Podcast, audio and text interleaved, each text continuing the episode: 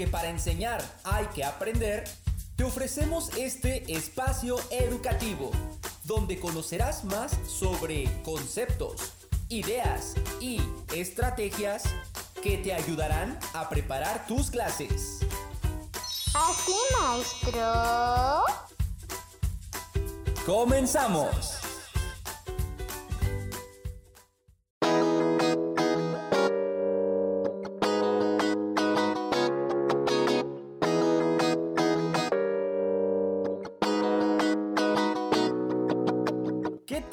Saludos cordiales para todos ustedes. Muchas gracias por su compañía. Se reporta desde este lado del micrófono su amigo Omar Tapia, dándoles la bienvenida una vez más a este su podcast semanal, su espacio educativo llamado Así, maestro. Cómo me encanta esta vocecita, se me hace muy tierna. Así que le mandamos saludos. Saludos, pequeña Yaretsi. Gracias por formar parte de este proyecto.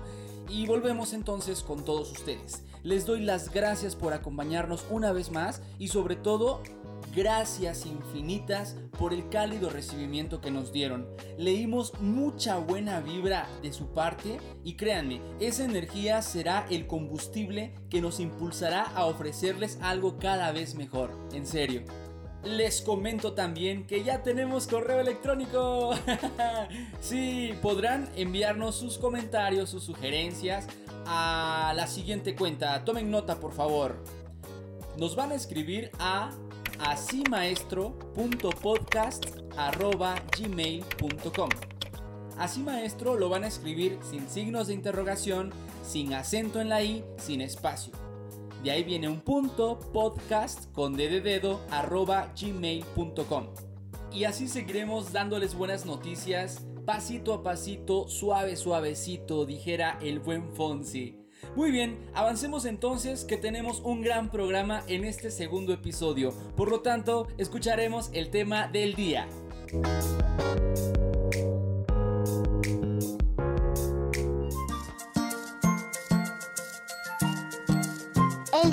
Tema del día es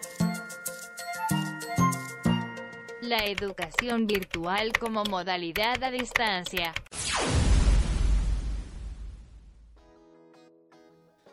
¡Wow! ¡Qué interesante tema, ¿verdad? Pues les comento que el mismo fue propuesto por el ingeniero y profesor Francisco Hernández Torres, quien se desenvuelve en el nivel medio superior y nos hizo la sugerencia. Muchas gracias, mi estimado, porque como les dije, ustedes hacen este programa a través de sus sugerencias, de lo que quieren, lo que desean escuchar.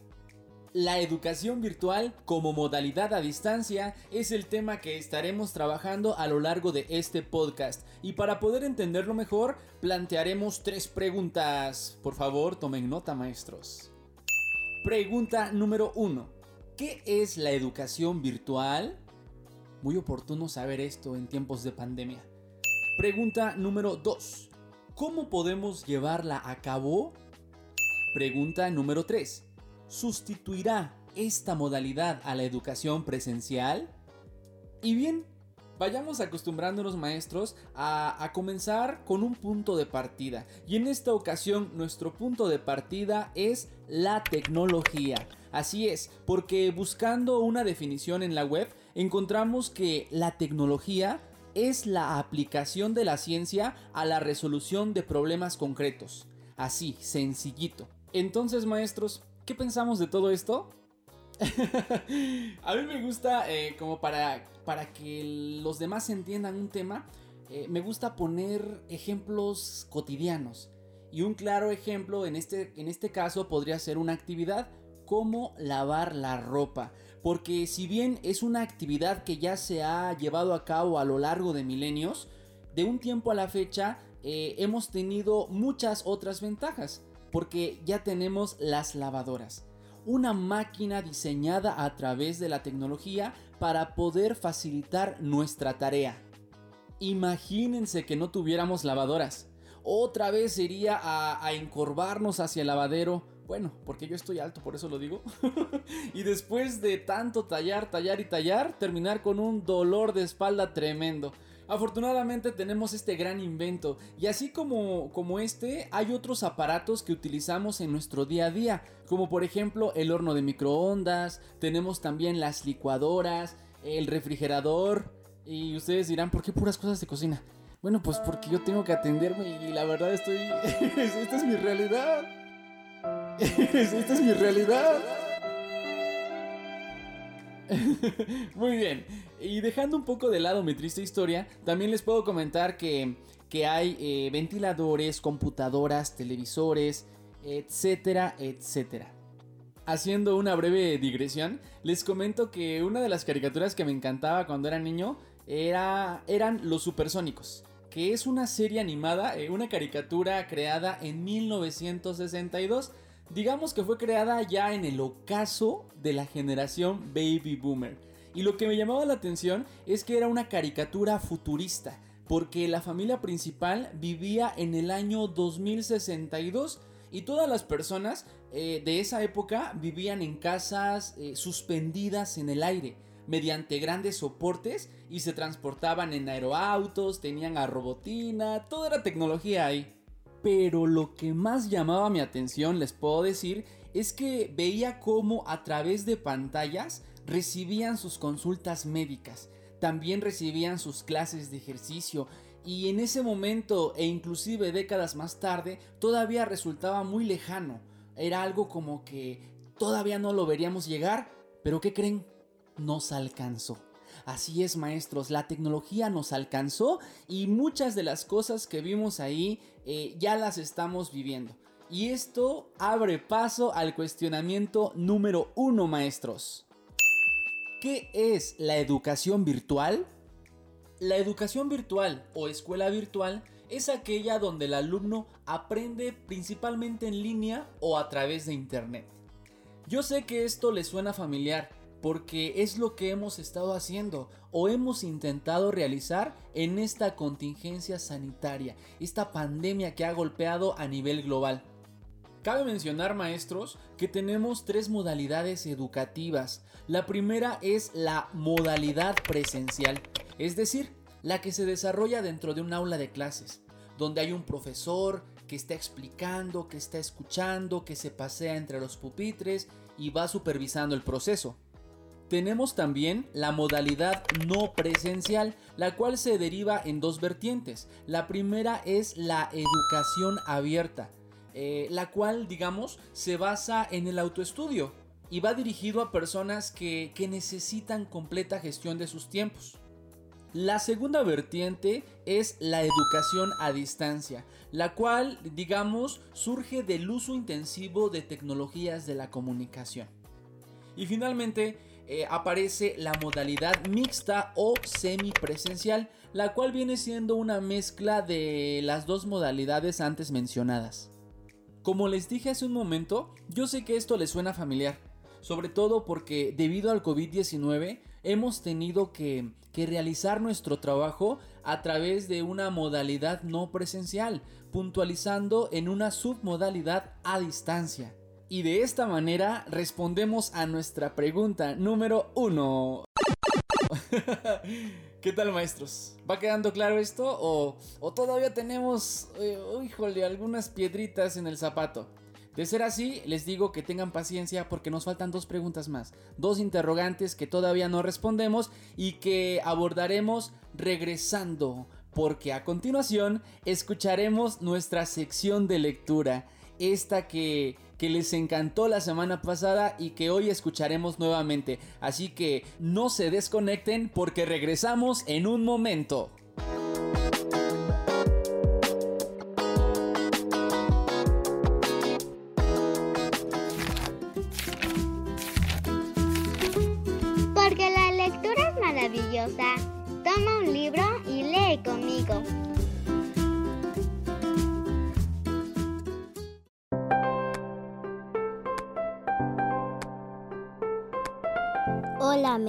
Llamo.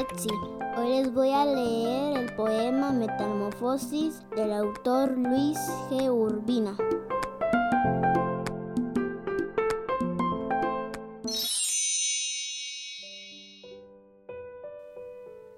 Era un cautivo beso enamorado de una mano de nieve que tenía la apariencia de un lirio desmayado y el palpitar de una ave en agonía.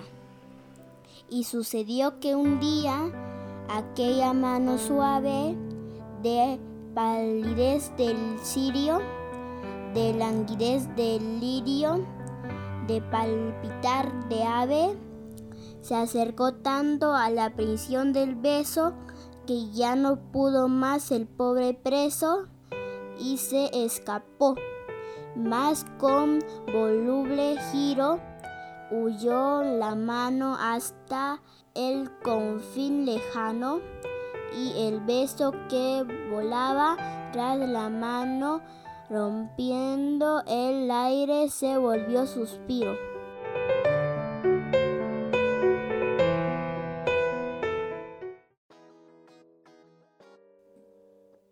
Estamos de vuelta nuevamente con su amigo Omar Tapia, aquí en el espacio de discusión educativa de todos ustedes, este espacio que lleva por nombre Así Maestro. Y acabamos de escuchar este, este bello escrito a cargo de Luis Gonzaga Urbina. Y les comento que me encanta realmente cuando un escritor plasma con una elegancia tan propia el romanticismo. Y este es el caso, porque este texto es, muy, es muy romántico. Yo siento que cada uno lo puede interpretar a su manera, pero leyendo el primer verso, era un cautivo beso enamorado, nos dice mucho. Y le damos las gracias a Kendra. Pequeña Kendrita, muchas gracias por ayudarnos. Leíste muy bien, hija. Saludos hasta el istmo de Tehuantepec. Te queremos mucho y gracias por ayudarnos. Muy bien, continuemos entonces con nuestro tema del día, la educación virtual como modalidad a distancia. Y hasta antes de esta breve pausa, ya le dimos respuesta al primer cuestionamiento, en donde respondimos a la pregunta ¿qué es la educación virtual? Y nos quedan todavía dos interrogantes, las cuales plantearemos y yo sé que que será de su agrado porque hay muchas dudas que tienen todavía, pero que iremos respondiendo en la medida de lo posible. Pero para poder llegar a ellas, les pido maestros que hablemos por un momento acerca de la pandemia. Así es, de la actual contingencia sanitaria en la cual nos encontramos. Y si bien recordamos, en diciembre del año pasado fue cuando comenzó todo esto. Hubo rumores de que fíjense que en China se comieron un murciélago crudo y bla bla bla y, y primero lo tomamos como relajo, ¿no? Ya que esto fue avanzando eh, no solamente con los países vecinos del gigante asiático, sino que fue abarcando países en Europa hasta que llegó a América, fue cuando se encendieron nuestras alarmas. Y es que el 30 de enero de, este año, la Organización Mundial de la Salud declaró una emergencia sanitaria de preocupación internacional. Y en el caso de, de nosotros que trabajamos eh, en las escuelas, el 20 de marzo de este mismo año comenzó el confinamiento. Comenzó eh, el quédense en casa, el no salgan porque es peligroso. En ese momento en México, nuestro país, no hubo tanto problema porque ya se avecinaban las vacaciones de Semana Santa, que usualmente nos dan dos semanas. El problema fue una vez regresando, porque regresamos de ese descanso el 20 de abril. Y en vista de que el virus continuaba en su apogeo, no pudimos regresar a clases de manera presencial, por lo que cada profesor en sus respectivos centros de trabajo tuvo que buscar la forma de poder mm, trabajar con sus alumnos de manera no presencial, es decir, trabajar a la distancia. Y fue en ese momento cuando muchos profesores eh, se valieron de la tecnología para poder comunicarse con sus alumnos, para poder seguir avanzando en, en las actividades que marcaba el trimestre, porque ya estábamos en el último periodo del ciclo escolar. Y es así, maestros, como llegamos a la pregunta número 2. ¿Cómo podemos llevarla a cabo? ¿Cómo podemos llevar a cabo la educación virtual? Si bien maestros, la educación virtual o escuela virtual como mencionamos hace ya un rato, es aquella donde el alumno aprende principalmente en línea o a través de internet, suena lógico pensar que tenemos que hacer uso de ciertos programas, ciertas aplicaciones, ciertas plataformas para poder llevarla a cabo. Y en este sentido, una de las plataformas más consultadas en, esta, en estos meses fue Zoom, eh, que es un programa de videollamadas y reuniones virtuales que a raíz del confinamiento, uff, las acciones de esta empresa subieron porque fueron muy, muy, em, muy consultadas, muy concurridas. Otra plataforma que también fue muy, muy oportuna en este confinamiento, en esta situación en la que nos encontramos, fue Google Classroom, del cual podemos decir que es un servicio web educativo gratuito desarrollado por la empresa Google. De estas dos plataformas, de estos dos programas, puedo decirles que Zoom es el más apropiado para que estemos cara a cara, porque también tiene la opción eh, para multiconferencias, en la que si tú eres el anfitrión puedes eh, invitar a más personas a que se unan a tu clase y ahí la interacción es es más real porque los ves, los escuchan y hay una discusión muy, muy nutrida. Y en cuanto a Google Classroom es más como para que subas archivos, para que mandes links, para que eh, puedas eh, plasmar por escrito lo que tú vas a dejar como tarea y también vas a estipular los tiempos de entrega para que los chicos se programen. Pero si nuestra intención es hacer llegar un mensaje, no podemos dejar de lado a Messenger que si bien no es una plataforma educativa como tal, sí es una opción en la cual podemos hacer llegar mensajes, porque es el servicio de mensajería que nos ofrece Facebook.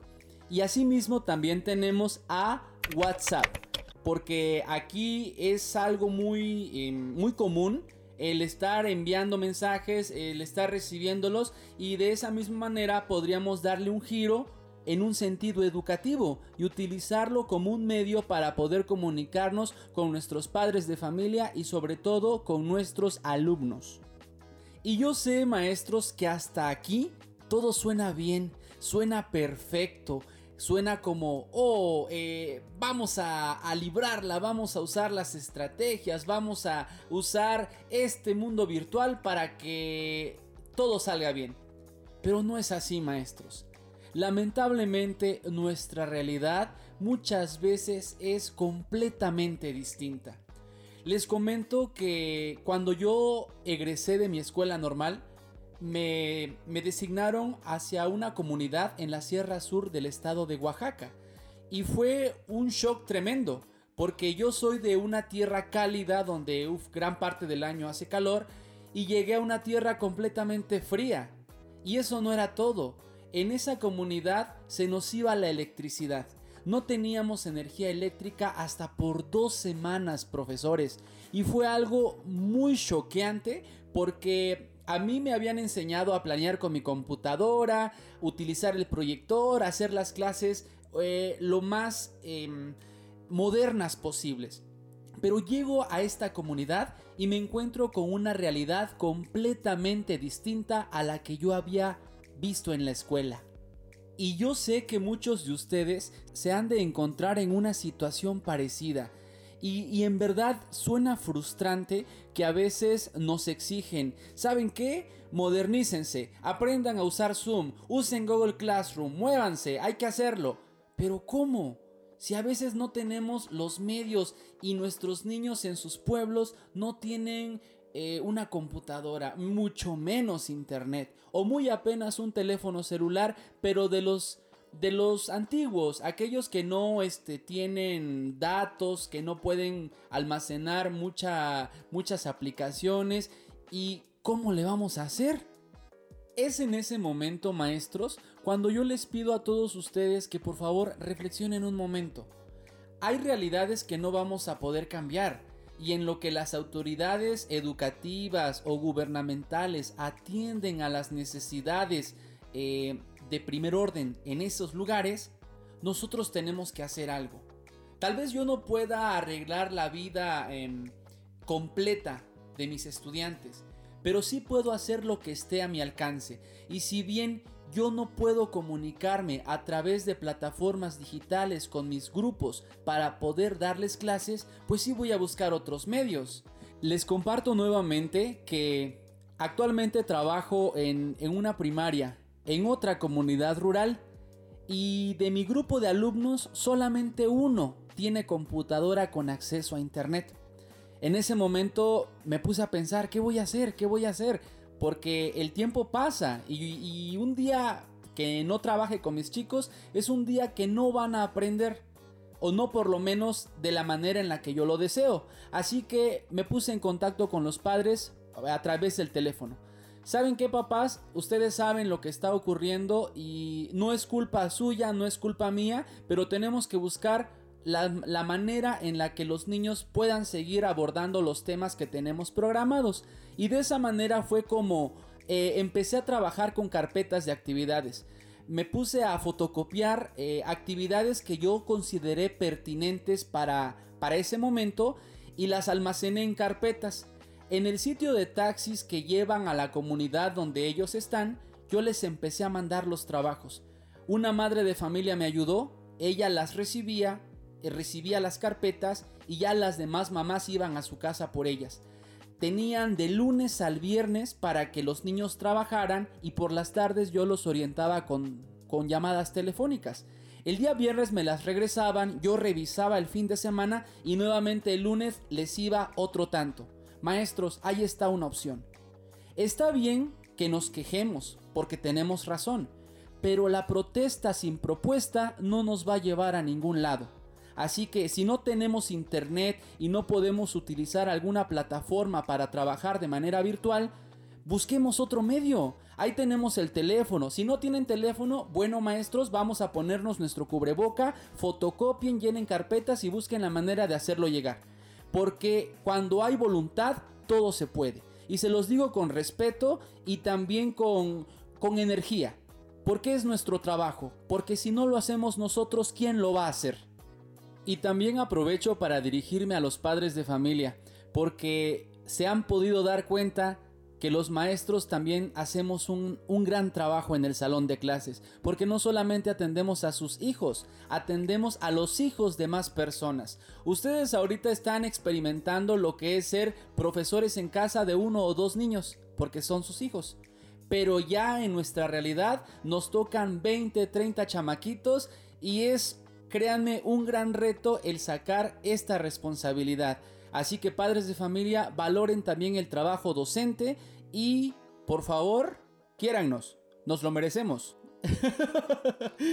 y como ya me estoy alargando un poco, nos vamos con la pregunta número 3. ¿Sustituirá esta modalidad a la educación presencial? ¿Llegará un momento en el que la educación virtual desbancará a la educación presencial? Maestros, yo les puedo decir que no. ¿Por qué? Porque quienes hemos estado frente a grupo conocemos esta dinámica. Sabemos cómo, cómo la interacción personal es tan poderosa que no tiene igual.